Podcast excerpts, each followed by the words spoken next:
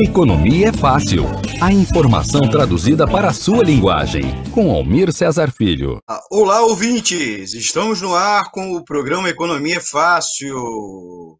Sou Almir Cesar Filho. Começa agora o seu espaço de economia na perspectiva dos trabalhadores e trabalhadoras aqui da Web Rádio Censura Livre.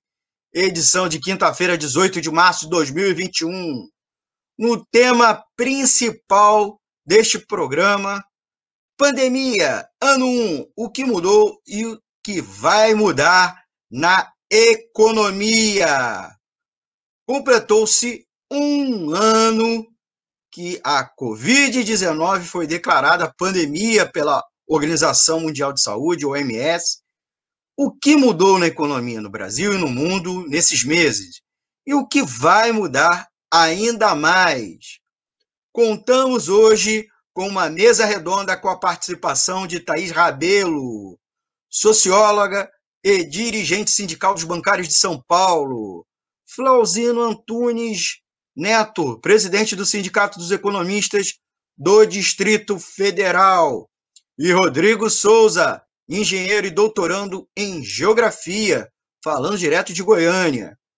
E mais, o quadro Informe Econômico, com as principais notícias econômicas da semana. Essa edição está indo ao ar gravada. Mas, ouvintes, mande sua pergunta ou sugestão para a próxima edição. Deixe seu comentário no vídeo desta edição, tanto no Facebook como no YouTube. Você sabe que também pode nos acompanhar ouvindo o streaming transmitido no site da Rádio Censura Livre, www.clwebradio.com ou apps de rádio online. Mande também uma mensagem para o WhatsApp 21 96 553 8908 ou um novo e-mail da emissora contato clweb, arroba clwebradio.com.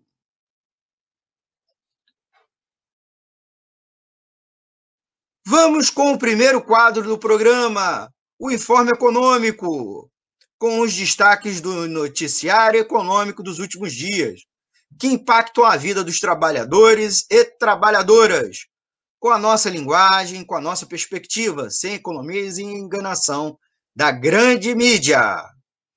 Vamos então à notícia que nós separamos. Banco Central, BC, decide subir juros para 2,75% ao ano, a primeira alta em quase seis anos. Com essa decisão, aumenta a dificuldade de recuperação da economia ao ser mais agressivo na alta da Selic. O Comitê de Política Monetária, o Copom, do Banco Central, anunciou ontem, quarta-feira, 17 de março, a primeira alta na taxa de juros em cinco anos. A Selic, a taxa básica da economia, passou de 2% para 2,75% ao ano. A justificativa para essa decisão você provavelmente já sabe. O BC subiu os juros para controlar a inflação, ou supostamente controlar a inflação. Mas por que aumentar a Selic ajuda no controle dos preços? Bem, antes é preciso entender os motivos que levam a inflação a subir, ou pelo menos o que usualmente se explica para isso. A inflação, gente, nada mais é do que a desvalorização da moeda. Na prática, você precisa de mais dinheiro para comprar os mesmos itens. E ela traz consigo uma perversidade. Por depender da renda do trabalhador, do trabalho e terem menos instrumentos de proteção contra a desvalorização da moeda, os mais pobres tendem a ser mais prejudicados, né? E com mais intensidade. A taxa de juros estava em seu patamar mínimo, mínimo histórico, 2% ao ano, desde agosto do ano passado. Ainda na esteira das preocupações sobre os efeitos da pandemia da Covid-19 no Brasil e no mundo. É bem verdade que já vinha com uma é, tendência de queda, embora é, um pouco antes estava congelado e houve essa tem, é, reduzida ainda mais. Foram quatro, portanto, reuniões do Copom sucessivas, sem alteração na Selic, até o reajuste anunciado ontem. O BC avalia que os indicadores divulgados recentemente, em particular o PIB, né, o Produto Interno Bruto, do quarto trimestre de 2020, indicam recuperação consistente da economia, mas ainda não representam os efeitos da explosão no número de casos e mortes causadas pela Covid-19, com os sistemas de saúde em todo o país entrando em colapso. Essas leituras, entretanto, ainda não contemplam os possíveis efeitos da recente, do recente aumento no número, como eu já disse, dos casos de Covid-19. Prospectivamente, a incerteza sobre o ritmo de crescimento da economia permanece acima do usual, sobretudo para o primeiro e segundo trimestre deste ano. É o que explicou o próprio Copom, Comitê de Política é, Monetária. Que é preciso abrir um parêntese, é uma reunião dos diretores, mas não todo, mas de uma parcela dos diretores do Banco Central, indicados pelo presidente da República e aprovados pelo Congresso Nacional. É, e aí a gente precisa explicar algumas coisas. Consumir, o consumidor vai pagar mais, tá? A Selic é a taxa básica da economia e serve de referência para outras taxas de juros, para financiamentos e para remunerar investimento por ela corrigidos. Ela não representa exatamente a taxa de juros cobrados dos consumidores, que são muito mais altos, né? o cartão de crédito está com um rotativo de 300% ao ano, só como um parâmetro. E você não consegue um boleto, né, um, um carnezinho com no mínimo não menos que 20%, por exemplo. Né? Mas é preciso, por sua vez, explicar aqui cinco motivos importantes que podem explicar a, na taxa de juros. Curiosamente, nenhum deles, a alta da taxa de juros resolverá, é, talvez, até mesmo ao contrário disso, pode até mesmo alimentar a inflação. Mas vamos eles, são é o que tanto o BC quanto uma parcela, uma ampla parcela do mercado e alguns especialistas apontam como causas da alta da inflação. Então vamos lá. Uma delas, Commodities caras, soja, petróleo, trigo. Produtos básicos acabam pesando em cadeia sobre a formação do preço na economia. Lembrando, inflação é uma alta generalizada dos preços, que tem impacto, por, é, por sua vez, sobre o poder de compra. Quando a soja fica mais cara, sobe o preço da ração do boi, que por consequência aumenta o custo da carne, que eleva o preço nos restaurantes e supermercados. O mesmo acontece com o petróleo, com o milho, com o trigo e com o minério de ferro, para citar alguns exemplos. Segundo fator, consumo em alta. Aqui é a famosa regra da oferta e demanda. Quando muita gente quer comprar, os produtos ficam mais caros. Por outro lado, quando há pouco interesse, eles entram eles entram em promoção, em queda. Economias aquecidas, com consumidores dispostos a ir às compras, acabam testemunhando uma alta dos preços e, consequentemente, da inflação. Não é o que a gente está vendo, certo? Não é o que a gente está vendo. Commodities, as commodities estão em alta, impactando na inflação. Taxa de juros tem pouco impacto sobre commodities. Sobre a demanda, sim, porque vai dificultar financiamentos e também vai ser atrativo, ao invés de investir no setor produtivo ou mesmo consumir, botar recurso, botar grana em aplicações financeiras. Então, como nós estamos vendo, a economia está em desaceleração, o que há sim é aumento de custos sendo repassado a preço em vários setores da economia. É verdade que um outro setor talvez tenha tido uma pequena uh, aumento de demanda ou não abaixou em proporção ao aumento do preço, e aí, ou pelo aumento do custo. Como também é possível explicar nesse item, nesse segundo item, a questão também é de talvez um pequeno desabastecimento em um outro setor, mas é uma coisa muito pontual e a taxa de juros não resolve. Vai impactar apenas na contração da demanda e não no aumento da oferta. Muito pelo contrário, né?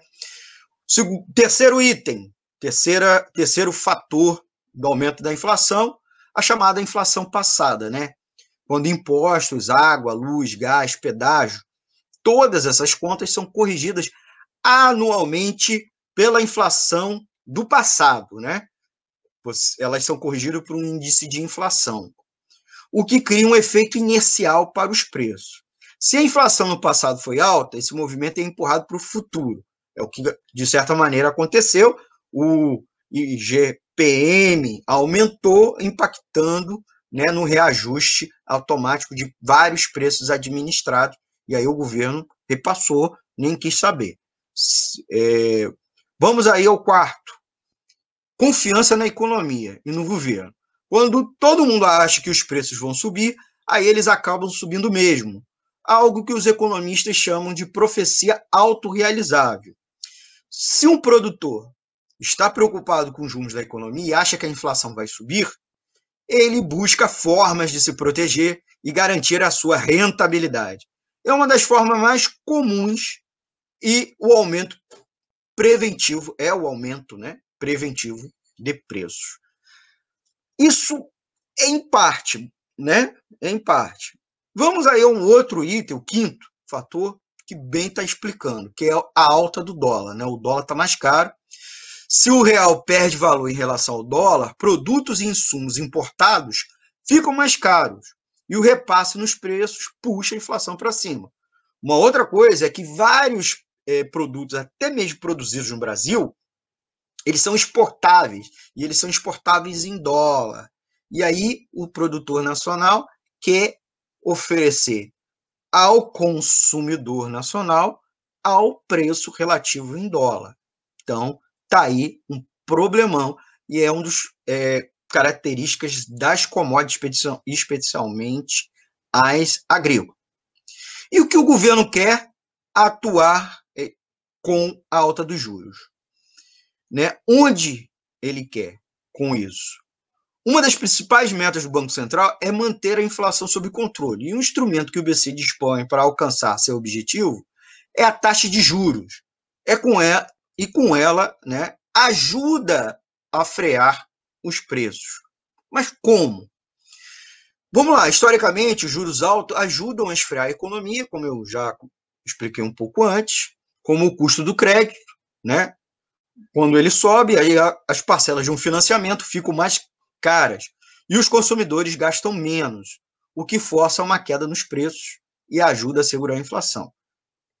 Tendencialmente, lembrando que tem vários é, produtos na economia que a gente chama de preços inelásticos, que independentemente da demanda, o preço se mantém fixo ao longo do tempo. Inclusive, é, muito dos itens produzidos por grandes empresas.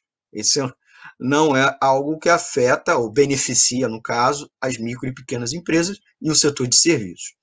Então, uma taxa de juros mais alta aumenta nos juros, né? E torna, tornando, portanto, investimentos, por outro lado, em renda fixa no Brasil mais atraente para os estrangeiros, que atualmente convive com taxas muito baixas no mundo todo.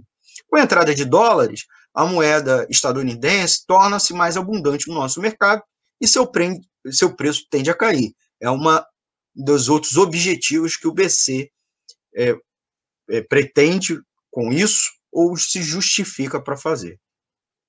há ainda um efeito na expectativa. Quando sobe juros, o Banco Central mostra que está disposto a tomar medidas contra a inflação, mesmo que isso sacrifique outros aspectos importantes, tais como o crescimento da economia, é, as medições do primeiro trimestre e do segundo trimestre, agora de 2021, no caso, expectativa do segundo trimestre de 2021 é muito ruim. Geração de emprego, pior ainda. Com isso, inibe reajustes preventivos de preço e consegue, ou conseguiria, entre aspas, domar a inflação. Por outro lado, vai sacrificar a retomada do crescimento econômico, porque faz com que os investidores no setor produtivo optem em botar seus recursos em aplicações financeiras. E também sinaliza que vai há uma ação governamental de contra, contração da demanda. E o que faz o empresário investir, mais uma vez já explicamos aqui no Economia Fácil, é que ele tem né, uma expectativa que o gasto dele com aquele investimento produtivo, contratação de funcionário, ampliação de instalação, compra de equipamento, aquele gasto vai gerar um faturamento maior, mais que proporcional àquele gasto. E pelo jeito, não é isso, inclusive do ponto de vista de expectativa, né? O BC está sinalizando ao setor produtivo que a economia tem que passar por uma contração para contrair a inflação. Mas, como eu já disse, é, é uma ação equivocadíssima, porque não atua diretamente sobre a, as causas da inflação, especialmente as causas da inflação sobre os mais pobres. Tá bom, gente? Hoje vamos ficar só com essa notícia, que é muito importante, tá? Já avançamos bem é, também na hora. É, vamos a um intervalo e já voltamos com o tema da semana. Até já! Gente, vamos ao intervalo e já voltamos com mais um bloco do programa Economia é Fácil. É rapidinho, já voltamos. Para manter o projeto da Web Rádio Censura Livre, buscamos apoio financeiro mensal ou doações regulares dos ouvintes, já que não temos anunciantes. Seu apoio é muito importante para nós. Você pode depositar ou transferir qualquer quantia na conta do banco Bradesco, agência 6.666, conta corrente 5.602-2, CNPJ 32 954 696 barra 0001 81. Seja um apoiador regular e ouça nosso agradecimento no ar durante a transmissão de nossos programas.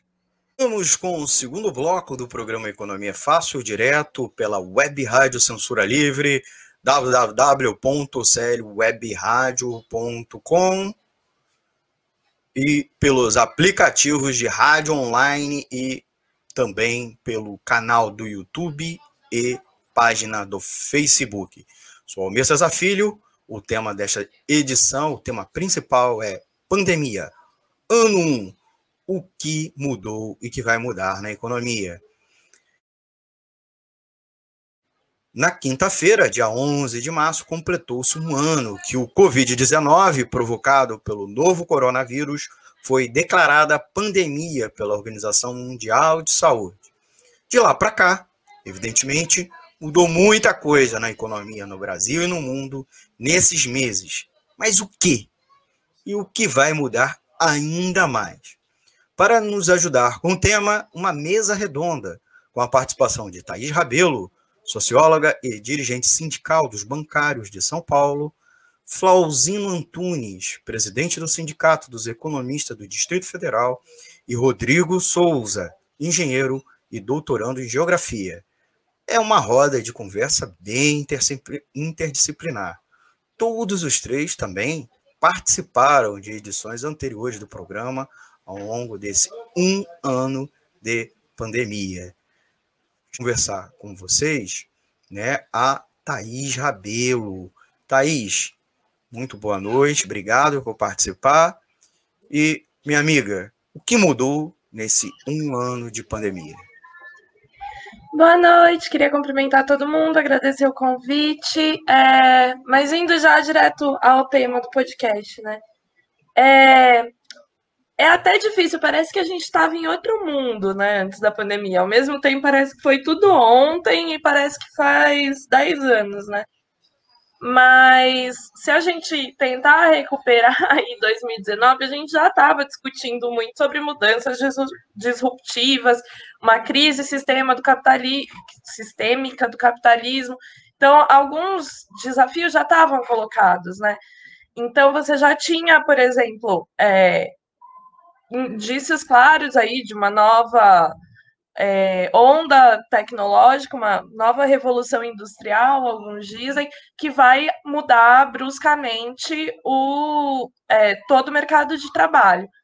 É, e a pandemia acelerou esse processo, acelerou bastante esse processo. Então, é, muito mais gente começou a ter que usar aplicativos para fazer qualquer coisa, as empresas tiveram que instalar home office, é, no setor bancário, que eu conheço um pouco mais, assim, já se fala de home office e até já era aplicado em, em pequena escala há um bom tempo. Então, acho que há, há, já uns três, quatro anos tem gente trabalhando em home office, mas por um, questões culturais, inclusive da empresa, você não punha, não aplicava isso para todo mundo. É, a pandemia fez acelerar enormemente. É, e aí a gente sabe que isso está no setor bancário e está em tudo quanto é escritório. Então, é, isso tem impactos, por exemplo, no mercado imobiliário, é, porque não, não vai ter mais tanta procura por escritórios mesmo depois da pandemia. Mas eu acho que mais, muito mais relevante, inclusive, do que essa mudança, é a gente pensar que assim você tem tecnologias novas sendo aplicado, então você tem capital sendo aplicado em tecnologias novas, disputando com capital que já está instalado em tecnologias antigas. Acho que o caso mais fácil da gente entender isso é com, com a indústria automobilística. É, então, você tem carros elétricos aí que a fabricação é muito mais simples, exige muito menos trabalho, é muito mais robotizada. E, por outro lado, você tem indústrias que já têm muito capital instalado, fábricas enormes que ainda teriam capacidade de produzir muito. É, e esses dois tipos de carro estão disputando o mesmo mercado. A pandemia, como ela acelerou essa, todas as mudanças tecnológicas, ela também acelerou um pouco essa disputa entre capital entre o capital novo aplicado em novas tecnologias e o capital antigo. Então, é, você teve uma queda enorme na taxa média de lucro das empresas, mas a Amazon aumentou a taxa de lucro loucamente. É, então, você teve a pandemia como acelerador de um processo que já estava. Por outro lado, mesmo dentro desse processo de pandemia, os. É, bom, inclusive por conta do, desse processo de pandemia, os governos de todos os países, e principalmente dos países imperialistas, inclusive, para é, reduzir os impactos, é, para reduzir esse choque inicial da pandemia, também deram muito dinheiro para as empresas. Então, se você teve, se a pandemia foi um acelerador histórico no movimento é, econômico, você também teve os governos tentando amortizar essa disputa, mas de toda forma eu acho que deu um salto nessa nessa revolução tecnológica que a gente está vivendo. Agora, outra coisa é, se a gente vinha numa crise descendente do capitalismo antes, eu não sei se o que teve, é, se, se o que houve de, aceler, de, de aceleração no crescimento dos capitais novos, eu não sei se foi suficiente para superar essa estagnação, inclusive por conta dessas contratendências. Então, a gente tem aí um processo é, importante que ainda está em aberto, que a gente vai ter que ver agora que o mundo inteiro volta para uma economia mais ou menos normal, a gente vai ter que ver como que isso se manifesta. É, e daí a gente aqui no Brasil está mal posicionado, porque é, os Estados Unidos já vacinaram 15% da população, já estão podendo começar a reabrir. Você vê a mídia americana, dá até raiva, porque eles estão cheios de otimismo, toda uma primavera. E aqui no Brasil o que a gente vê não é isso. A gente vê a tendência é ter os próximos meses terríveis em termos de pandemia. Tudo aquilo que a gente estava com medo, que a gente estava lutando para evitar em março do ano passado, tende a ser março e abril desse ano. Então, é, a gente, no meio desse processo, além de estar tá submetido a uma violência de, de mortes e, é, e sofrimento mesmo da nossa população, a gente ainda está sem perspectivas de qualquer retomada econômica. Muito bem, Thaís, muito obrigado. Vou falar agora com o Rodrigo Souza, engenheiro e doutorando em Geografia Econômica. Rodrigo, a mesma pergunta para você. O que, que mudou estruturalmente na nossa sociedade, no Brasil e no mundo nesses últimos 12 meses? O microfone está desligado, Rodrigo. Perdão pelo lápis, hein? É, boa noite, é, saudações e saúde para nós, né? Uma coisa que a gente pensa durante esse tempo, se formos recapitular, questões para comemorar o que a gente teria, principalmente fora questões individuais de cada um, é a sobrevivência de quem ainda está de pé agora. E o, o que se reforça na questão da crise é a importância de uma mobilização coletiva para enfrentarmos nesses períodos críticos, quando pensamos mobilizações coletivas de pessoas na, trabalhando com pesquisas na área da saúde, etc., foi o que conseguiu dar um fôlego e descortinar alguma perspectiva para atravessarmos isso, né? E que é uma lição a ser aproveitada para todos os movimentos antissistêmicos, quem pensa em, em uma perspectiva de transformação, ressaltar é, a importância disso, né? Em relação ao tanto que se tem de choques de, de, de, de, institutos mobilizando para o status quo que reforçam a, a, a, ideia de cada um por si, né? Um contraponto a se fazer, porque o cada um por si não permite uma sobrevivência da humanidade. É, sobretudo porque o contexto da, da pandemia também, de certa forma, obnubilou um pouco outros momentos, outras situações críticas que a gente atravessa, como as crises ecológicas, né? que novamente é uma lição que a gente pega que só poderemos sobreviver a esses momentos críticos da humanidade com uma grande mobilização coletiva. É uma conjuntura que se tem estrutural que vários governos, várias instituições, é, é, economias nacionais do mundo tiveram que lançar mãos de pacotes de políticas de estímulo e contracíclicas né, sociais neste momento para dar um fôlego à economia. E, de certa forma, além dessa questão dessa intervenção do, do, dos estados, né, isso gera uma grande massa de liquidez que tiveram que ser drenadas pelos bancos centrais do mundo, e né, uma grande liquidez ofertada, e isso elevou dívidas públicas. E a gente viu que não foi acompanhado por um, uma deterioração dos ratings de risco das economias mundiais, e a gente pensa, isso significa o quê? Que o, essas agências, a, o, a, o que mede os ratos de risco foram compreensivos, eles não trabalham sob esse critério. Então, isso significa que, de certa forma, a gente pode ver o quanto que não é meramente questões de risco financeiro, mas termômetros políticos institucionais pesam nisso, né? Porque a principal implicação de, do, do nível de risco das economias são é, relacionadas a correlações de força internas que se que influem sobre a estabilidade de governos no mundo. E é algo que se tem muito discutido no nosso contexto brasileiro, o que, que vai implicar em relação para a nossa dívida pública, os gastos, e a gente vê que, que no mundo tanto foi a melhor rating de risco de outras economias no mundo ao longo dos últimos anos, juros baixos no Brasil. Não foi uma medida interna que ela não teria impactado o mundo, né? Qualquer política, como teto de gastos, não teria impactado o mundo. Então, isso serve também para se trabalhar com a população diante do terrorismo fiscal que é feito por lobbies financeiros no Brasil, lobbies ideológicos. E outra que é um reflexo sobre a apropriação dessa liquidez gerada e liberada no mundo, quem que vai se apropriar né, delas? Porque, de certa forma, uma coisa que acontece é que essa massa, como ela não tem se convertido tanto em dinamizar os setores produtivos, muitas empresas vão poder trabalhar para poder, no seu sistema de crédito, no seu sistema financeiro dessas grandes empresas, como é, foi falado a questão, por exemplo, dos, dos, lucros da Amazon, etc. E isso foi participe do, de, de prelúdios de várias grandes crises financeiras mundiais, fez parte do conjunto de fenômenos que pré-anunciou essas crises em 29 e 2008, teve a ver com uma grande massa de crédito que eram de, dos setores financeiros de empresas, inclusive empresas de vendas de produtos, como, por exemplo, tinha, em 2008 a, a General Motors, General Electric, né?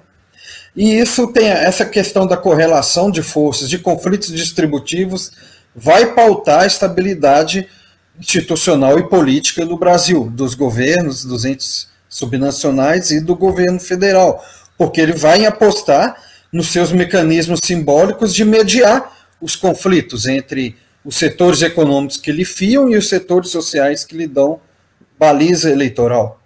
E até que ponto vai esticar essa corda? Né? Então vamos falar agora com Flauzino, né? Flauzino Antunes Neto, Flauzino, é, presidente do Sindicato dos Economistas do Distrito Federal. Por favor, Flauzino, o que, é que mudou nesses últimos 12 meses na economia no Brasil e no mundo? É, boa noite, Almir, boa noite aos internautas, aqueles que nos escutam. É, é um prazer estar aqui mais uma vez na Web Rádio Censura Livre, né, no programa Economia é Fácil, né, tão bem conduzido por você, Almir. Agradeço o seu convite. É... Esse primeiro ano, para falar dele, a gente tem que dar uma resgatada, né? O Brasil, ele vem de 40 anos de reformas e contra-reformas é, mais aprofundadas no sentido de um ajuste fiscal, né? para acabar com o Estado, para acabar com é, apoios sociais, apoios de direitos e apoios de políticas públicas. E e privatização geral de toda as estatais presentes no Brasil, porque aqui ainda é considerado uma, uma parte, né, da, uma colônia do Império Capitalista Americano. Então, se o Estado está aqui, nacional, brasileiro, independente, ele estaria ocupando é, setores lucrativos para o capital externo. Então, a gente vem nesse processo. Mas é, chegou no momento que deu uma crise política né, interna com, com o último mandato da Dilma e o resgate aí do, dos genuínos defensores do neoliberalismo com a ponte para o futuro, com o Temer no comando. E resultou na eleição do Bolsonaro. O Bolsonaro vem não só com o neoliberalismo, mas vem com o ultraliberalismo é, radical. Então ele pisou no acelerador nas reformas a reforma da Previdência, trabalhista, é, e, pacote de privatização e tudo mais, e que resultou no ano de 2019 com uma queda, é, uma queda não, uma, um PIB de 1,1% e um desemprego de 12 milhões de pessoas entre subempregos e, e, e pessoas desempregadas. Isso já mostrou que o cenário que se apostava que dependia do capital externo para fazer a, a, o crescimento econômico que eles tanto defendiam, não existiu. Né? Eles fizeram esse sequestro ideológico, falando que as reformas eram necessárias para gerar emprego e não resultou em nada. Quando entramos em 2020 e demos de cara com uma pandemia na qual o governo federal negacionou, ele ele falou que não existia, que não ia chegar aqui no Brasil, que não, vamos tomar cloroquina e ivermectina, vamos aglomerar e tudo mais, porque o mais importante é a economia. Ele colocou em risco a vida dos trabalhadores e sem e, e da economia como um todo, porque não tinha mais um aparato de defesa do sistema social. Então, ele, ele, ele é, retirou verbas da educação, da saúde, ciência e tecnologia, é, da agricultura familiar, e isso começou a dar impactos quando a crise se instala, a crise sanitária.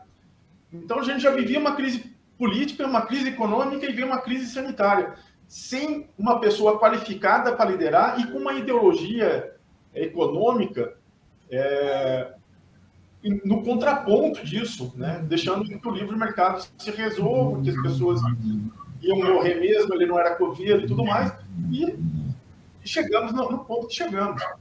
Né? Ainda eles aceleraram, fizeram um monte de coisas para tentar fazer novas privatizações, é, novas reformas, aceleraram também a, a, a Bolsa Banqueiro, eles deram 1,4 trilhões de reais para os bancos e não deram o setor produtivo. Né? Então, eles deram para o sistema que apoia eles. Né? Então, e a outro, o outro, outro sistema produtivo que apoia eles é o agronegócio, que na qual eles desvalorizaram o dólar para que tivesse um aumento maior das exportações e fazendo com que o preço dos alimentos crescessem aqui internamente. Então, a gente está vendo aqui uma caristia, uma, um excesso do custo de vida da população e a principal população que sofre é a mais carente. Né? Então, e a gente viu aí a inflação disparando nos alimentos, é óleo de, de cozinha, arroz, feijão, o gás, é, a gasolina, a energia elétrica, tudo isso porque o livre mercado é o que impera e que o Brasil não se preparou para isso. Nós viramos uma, um grande produtor de matéria-prima e consumidor de material é, industrializado. Então a gente até fala uma coisa do petróleo, a gente exporta petróleo e importa gasolina refinada. E isso aos sabores do mercado e na, e na naquela vontade de rapina de ter mais lucros, as refinarias estrangeiras estão, querem se aproveitar do brasileiro. Então a gente tem esse, esse é o cenário. E que resultou no quê? 280 mil mortes, é, 40 milhões de desempregados e subempregados ou empregos assim não qualificados de carteira é, assinada. Então, nós estamos numa, num Manaus sem capitão, sem projeto e sem saber para onde vai. E só assim um, um dado importante, por exemplo, no caso da AIDS, que é uma doença sem cura, o primeiro caso de morte de AIDS no Brasil foi em 82, há 37 anos atrás. Em 2021, completou 280 mil mortes por AIDS no Brasil. E em um ano, a Covid fez o mesmo número de mortes no, no, no, é, no Brasil. Então a gente tem aí um, um cenário é, triste, um cenário de pouca esperança, porque a política econômica não mudou. E a gente viu também, no ponto de vista é, empresarial, 270 mil empresas fechando é, nesse período, porque não teve um socorro para deixar as pessoas, os empresários tranquilos e não forçando aos trabalhadores, é, para que não forçasse os trabalhadores virem ao seu local de trabalho. Então, é uma, uma situação que é, vai uma, um círculo vicioso que vai aumentando, é uma espiral negativa, e a gente tem que imputar a responsabilidade das mortes no genocida do Bolsonaro. Bem, vamos a um intervalo? E aí? Já voltamos com o terceiro e último bloco do programa. Temos uma vaquinha virtual permanente. Para apoiar, acesse aqui https dois pontos barra barra apoia.c barra CL Web Rádio. O nosso muito obrigado. Web Rádio Censura Livre, a voz da classe trabalhadora. Voltamos com o programa Economia Fácil pela Web Rádio Censura Livre, www.clwebradio.com, inédito e ao vivo toda quinta-feira às 20 horas. Lives pelo canal do YouTube e página do Facebook. Vamos lá, vamos come começamos ao terceiro e último bloco do programa. Rodrigo, aparentemente a pandemia independente do grau de vacinação e até que a imunização em massa comece a funcionar, teremos ainda pelo menos mais um ano pela frente. Quais as mudanças devem e podem acontecer nos próximos meses? É, eu tinha colocado, finalizando a, a fala, sobre a questão do, da, do quanto o governo vai esticar a corda de daqueles apelos que ele tem sócios simbólicos para sustentar né, uma base política. E isso se reflete até que ponto também que tem. Por enquanto, O que ele mais consegue se apegar é com os impactos da, da necessidade de fechamento, o lockdown, sobre a, as economias, os trabalhos e, e né, atividade de comerciantes do setor de serviços, sobretudo, que é a maior base do nosso PIB, né? Então, por enquanto, é o que ele tem se pegar. Só que também, ao mesmo tempo, deixa transparecer o quanto que as ações do governo também trazem transtornos, como, por exemplo, nós temos notícia de que o governo, por causa desse, dessa, desse meio sociossimbólico dele, institucional, ele aceitou uma conversa meio muito pouco pragmática do, do Trump para não trazer vacinas da Rússia no final do ano passado. Então, muitas coisas assim também vai ser difícil sustentar. Nós vemos como ele mexeu no tabuleiro para trazer um médico para o Ministério da Saúde, que já começou falando sobre vacinações, tentando trazer uma base técnica, um pouco, um apelo nesse sentido, para o governo. Isso vai ser muito importante para balizar, como aqui, naquilo que eu falei do, do do tensionamento com conflito distributivo. É, nós vemos um reflexo disso sobre a questão do, do quanto que as pessoas é, com menos posses, as pessoas de menores renda são mais afetadas pelos impactos da pandemia. Agora, como é, hospitais privados, hospitais também estão é, solicitando, requisitando do SUS leitos de UTI, e nós vemos que o público desses hospitais pode escolher ser atendido em hospitais públicos e nos privados. O público do, do o, o, de mais população não pode escolher. Ela tem que ser receber socorro no SUS. Outro ponto, como a gente vê a questão do, da inflação para as camadas de renda mais alta, ficou praticamente metade da inflação para as camadas de renda mais baixa.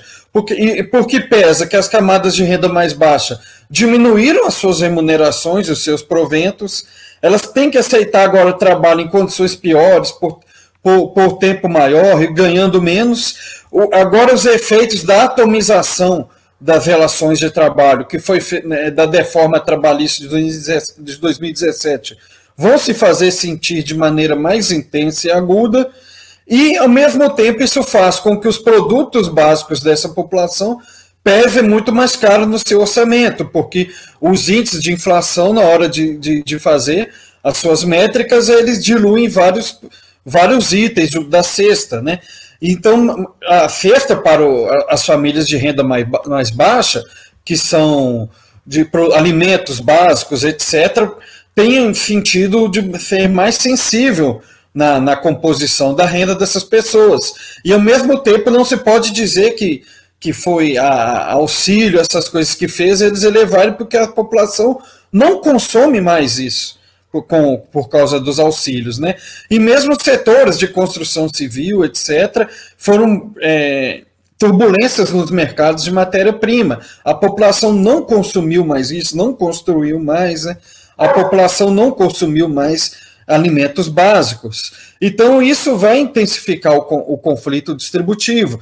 De certa forma, foi o que refletiu na queda de popularidade agora do governo, do, do Bolsonaro, e também, se a gente for ver, a, a capacidade de atenuar isso no, no, no, no, horizonte imediato é muito baixa, porque a, a, o novo auxílio que anunciou é muito menor e por tempo menor não vai cobrir minimamente um tempo de um programa de vacinação, nem mesmo para a população idosa, para os profissionais de saúde. Ainda mais quando tem que pensar que algumas vacinas são mais de uma dose, que envolve uma logística, né? Então, nós vamos ver isso e o governo ele vai ter que ter, como ele não tem resultados econômicos, ele vai intensificar nos seus apelos sociossimbólicos, na, na questão religiosa, que tem um problema muito agudo. A gente não tem notícias sobre o que está acontecendo com as populações indígenas. Além de, de ser difícil chegar às vacinações nesses povos, há alguns povos, por exemplo, chavantes, em que está um, um nível muito alto de, de, de, de, rejeição à vacina, por causa que ultimamente a Damares apostou em levar sua base, que a gente não pode dizer que são todos religiosos, mesmo até religiosos conservadores, nem todos pensam do mesmo jeito da base bolsonarista mais aguerrida. Mas por causa dessa base da Mares de ser, há um nível muito alto de rejeição na, nas comunidades indígenas, alegando que tem que a vacina é do, do, do capeta, do, do, tem um chip, coisas assim. Essa corda vai ser esticada um ponto, até onde o governo vai conseguir equilibrá-la, é uma incógnita que a gente vai ver.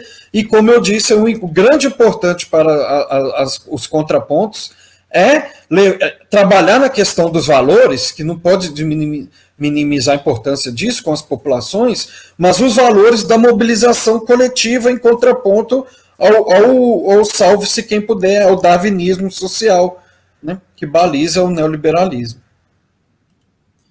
Obrigado, Rodrigo. Vamos agora com o Flauzino, né? Flauzino, sua vez de novo, a mesma pergunta. O que, é que esperamos aí próximo um ano a mais que no mínimo teremos com a pandemia? E, e para assim entender a projeção que a gente trabalhou aqui em outros programas da Economia Fácil, o ano passado era de uma queda de PIB de 9%, né? A gente teve uma queda de 4%. Isso, essa diferença, só foi possível graças uma pressão popular, uma pressão dos trabalhadores e tudo mais, para que tivesse um auxílio emergencial, né, de 600 reais coisa que o governo não queria e nem o Guedes. Né? Então tem que tratar o Guedes de uma forma diferente da de, do governo, né? Ele é, né? enfim, é, ele queria dar 200 reais e enfim, tiveram que fazer esse auxílio. A pressão social voltou porque quando acabou o auxílio eles se sentiram obrigados a recolocar na, na, no projeto o auxílio emergencial. Mas ele, o Guedes foi oportunista, canalha, safado, para bancar as suas reformas é, neoliberais, para salvar banqueiro, para encher eles de, de, grana do dinheiro público, promoveu a PEC 186 com esse pretexto de auxílio emergencial, sendo que tinha que cumprir as regras de ouro, a emenda, do, a, emenda 95, teto do gasto e tudo mais, que não poderia ter mais que 44 bilhões de gastos com auxílio emergencial. Deixaram a 150 reais por menor tempo e com menos pessoas com direito. Mas fizeram uma sacanagem com o Serviço Público Nacional, o Estado Nacional, porque desmontou a, a questão da educação, da saúde, é, dos servidores. O servidor não tem culpa dessa crise, o servidor não tem culpa da, tanto da, da crise econômica e da crise sanitária. Pelo contrário, são os servidores que estão segurando a questão da pandemia sob controle. São os, os enfermeiros, são os médicos, os profissionais socorristas, a, a Fiocruz, o Butantan. Então, é o Serviço Público Nacional que tem essa vocação de ser, segurar, de você cortar isso, é, é um tiro no pé do próprio governo. Né? A, gente, a gente vai estar num retrocesso que a gente vai deixar uma, mais pilhas de, de, de corpos, uma trilha de sangue na mão do, do Bolsonaro. Então, é, é, essa é uma questão muito importante, porque a gente não consegue produzir nem a nossa própria vacina aqui internamente. E é a vacina que vai conseguir garantir uma vida normal no futuro. E tem que ser até julho. Não adianta falar o, ministério, o novo ministro da, da Saúde falar que vai ter 500 milhões de doses até dezembro. Se está no, ritmo de 2 mil mortes por dia até dezembro, nós vamos ver um, uma, uma, guerra civil aqui interna, né? com fome, com morte, com, com pandemia, com desemprego. Então, se a gente não fazer nada é, para que acelere vacina para todos, colocar a vida em primeiro lugar, a gente não vai ter mais a economia para a gente salvar, porque tanto essa PEC 86 como a PEC 32, que está vindo logo em seguida, vem para acabar com qualquer recuperação econômica, né? e usando como um oportunismo um, um, para o arroxo, para um sacrifício às vítimas da pandemia, a, crise sanitária como pretexto. A gente não pode ficar mais sequestrado por esse austericídio fiscal. A gente não pode ficar mais sequestrado por esse fiscalismo, financeirismo a todo custo. Nós precisamos de saúde, a gente precisa de emprego, a gente precisa de vacina, a gente precisa de auxílio, a gente precisa de um bem-estar social para o país. Então, só vai ter essa mudança para o futuro se a vacina entrar e fazer igual aos Estados Unidos, né? trocar o presidente, que é o melhor remédio para a economia e para a questão sanitária. Agora, né? fora Bolsonaro, fora Mourão. Obrigado, Flauzino. Vou perguntar agora a última pessoa aqui da mesa, que é a Thaís Rabelo. Thaís, você fecha aí na nossa análise do que pode acontecer nesses próximos 12 meses de pandemia. Thaís Rabelo, por favor. Não, então, vou começar fazendo uma propaganda aqui, que o Flauzino estava falando da PEC emergencial que foi aprovada, né? A gente fez, foi semana retrasada, né? Um programa sobre a PEC que está muito bom, muito bom mesmo. Então, quem quiser saber mais, quando a gente fez o programa ainda não tinha aprovado, agora aprovou. Mas quem quiser só entender melhor a desgraça que aprovou aí, dá uma olhada nesse programa anterior que está muito bom. É, e realmente, acho que o Flauzino analisou bem. É, a gente tem aí um processo de austericídio, né? De tipo, de tentar uh, bloquear qualquer investimento público que possibilitasse uh, uma maior segurança social. Mas nesse contexto, eu acho que é importante a gente é, dar um passo atrás e tentar olhar o mundo, né, para comparar um pouco os processos que a gente está tendo. Porque você teve países, é, acho que, que nem o Brasil, gente, teve pouco, pouco, pouco lugar, viu? É, de falta de, de assistência social, de falta de política de, segura, de sa, política sanitária para garantir é, a sobrevivência das pessoas. Mas, de certa forma, o Brasil é, é como se fosse a, cara, a caricatura que legitima quem fez um, um combate ao vírus mais ou menos sanitário para esses caras parecerem maravilhosos. Realmente, assim, perto do que o Bolsonaro faz, o que o Pinheira está fazendo no Chile parece tão sensato, parece tão bom, dá uma inveja na gente. Mas não é uma política de proteção real aos trabalhadores. É, eu acho importante a gente ter essa perspectiva, né? Não é uma política que realmente fechou tudo, que realmente isolou as pessoas, que realmente fez, é, bloqueou a, a disseminação do vírus e isso resulta que, provavelmente, por mais que tenha vacina, a gente ainda vai ter que lidar com casos residuais e novas variantes do coronavírus aí, a gente não sabe por quanto tempo. E eu acho importante a gente pensar nisso, não só. Isso de forma alguma é para defender o Bolsonaro, acho que é isso. Ele é o pior governante em relação à pandemia, fora Bolsonaro e Mourão já, e, e é para já, não dá para esperar até 2022. Mas eu acho que é importante a gente uh, não reduzir muito os nossos critérios só porque a gente tem um genocida tão genocida no poder. Eu acho que a gente tem que manter a nossa capacidade de olhar para uma política e falar ah, essa política também não nos protege, né? É, indo um pouco mais para a economia, é... ah, ainda sobre o vírus. É, eu acho que é, é, interessante porque assim a gente tem um conhecimento sobre como circulam os vírus, a gente tem um conhecimento, é, a gente tem riqueza acumulada na sociedade, né, que permitiria a gente conseguir aguentar, resolver uma pandemia, como a própria a, a China foi um exemplo interessante, né? Fechou ali localizado e realmente não, não resolveu o problema do vírus. Ainda que a China não seja, na minha opinião, um grande modelo econômico, mas ela mostrou que, com, como disse o Rodrigo, com mobilização coletiva, com um Estado organizando e as pessoas cooperando ali, você tinha capacidade de é, resolver o problema do vírus de uma maneira muito mais definitiva, muito mais segura, muito mais e, e muito mais funcional a longo prazo, né? Então, eu acho que isso mostra bastante a irracionalidade do capitalismo, é, e mostra como a gente precisa assim, ter mobilização coletiva não só para enfrentar esse vírus, essa pandemia, mas para construir um sistema que dê conta de novas pandemias, porque novas pandemias podem surgir, inclusive pelos ataques todos à natureza. Então, É, eu acho que o vírus colocou para a gente com muita ênfase a questão de ou, é, ou a gente muda o sistema ou a barbárie capitalista vai se aprofundar. Isso tanto pela economia quanto pelas questões sanitárias. É, são desafios que estão colocados para a humanidade que a gente precisa mudar a forma como a humanidade se, se organiza para resolver. Para mim, isso, isso fica mais claro do que nunca nesse momento. Então, gente, muito obrigado. O tempo acabou do programa. Queria agradecer a você, amiga ouvinte e amigo ouvinte, pela audiência.